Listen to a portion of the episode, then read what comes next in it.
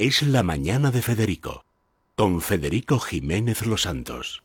Bueno, yo Félix, digo David Vinuesa. Buenos días, Eh, muy Federico. Buenos días. Oye, ¿cómo está el nene? Ya, ya hay quien lo quiere vender al Barça.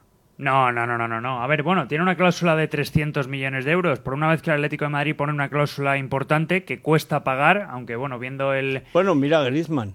Sí. Para lo que les ha servido. Claro, lo único que, bueno, al final si pones una cláusula de 120 y facilitas en todo lo posible por no denunciar a- al equipo que ha tocado a tu futbolista durante dos años consecutivos cuando Pues no debe hacerlo y cuando hay un documental que prueba como se vio que la hermana estaba recibiendo llamadas de, de Bartomeu y compañía, pues bueno, claro, cuando te subes al ring sin guantes y amenazas con denunciar y luego no denuncias, pues en este caso eh, pueden llegar a, a robarte a cualquier futbolista. Pero Joao Félix se veía ya el año pasado que tenía detalles, lo que pasa es que con 19 años saliendo de Lisboa por primera vez, aunque cueste 120 millones, necesita el primer año de adaptación. Y este año ha mejorado muchísimo tanto sí, todavía Joao ahora Félix. necesita continuidad. Sí, Esa necesita regularidad. Y es un chaval que a nivel de, de cabeza todavía tiene que, como dijo una vez Simeone, tiene que aprender a competir cada día, no competir muy bien un día y al día siguiente desconectar un poco. Ahora lo está haciendo, lleva dos partidos consecutivos marcando un doblete y además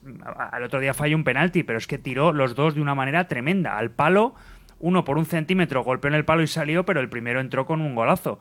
Así que el Atlético contento por ese 1-3, que está tercero ahora mismo con dos partidos menos que la Real, que es líder y está jugando espectacularmente bien el equipo de Alguacil, y el Real Madrid segundo, Ahora, de 4-1. Celta, dos goles fueron de rebote y de Sí. chiripa, ¿eh? Sí, sí, O sea, es es cierto, verdad es que la suerte del líder, pero mucha suerte, ¿eh? No, y el Celta últimamente, todos los años parece que puede tener, tener un equipo que le haga aspirar a estar en una zona media aspirando a Europa y al final siempre acaba sufriendo. Algo falla en el club vigués porque cada temporada el descenso está más cerca que Europa, por ejemplo. Bueno, pues eh, sí, pero luego al final se mantienen.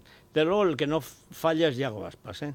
Sí, no, no. Yago Aspas es. Yo lo que no entiendo es cómo está a veces fuera de la lista de la selección, porque tiene una calidad tremenda. No Vamos es a ver. del farsa, vas Sí. a comparar con Ansu Fati.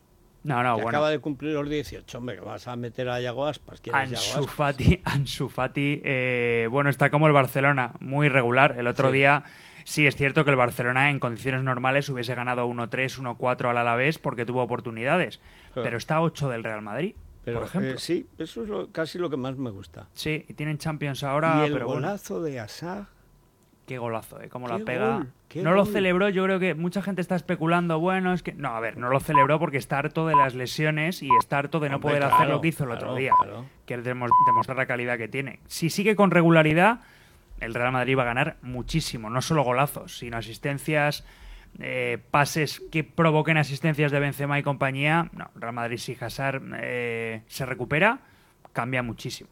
Bueno, pues nada, vamos a ver qué es lo que eh, pasa. Hoy todavía juega el Villarreal y, Sí. y mañana o pasado empiezan ya las Mañana, Europas. mañana martes, por ejemplo, Real Madrid, Inter de Milán y Lokomotiv Atlético de Madrid. Ay, madre. Ahí empieza lo bueno. Ay, madre. Bueno, muchas gracias. Hasta Yo mañana. digo, David. Hasta mañana. Hasta mañana.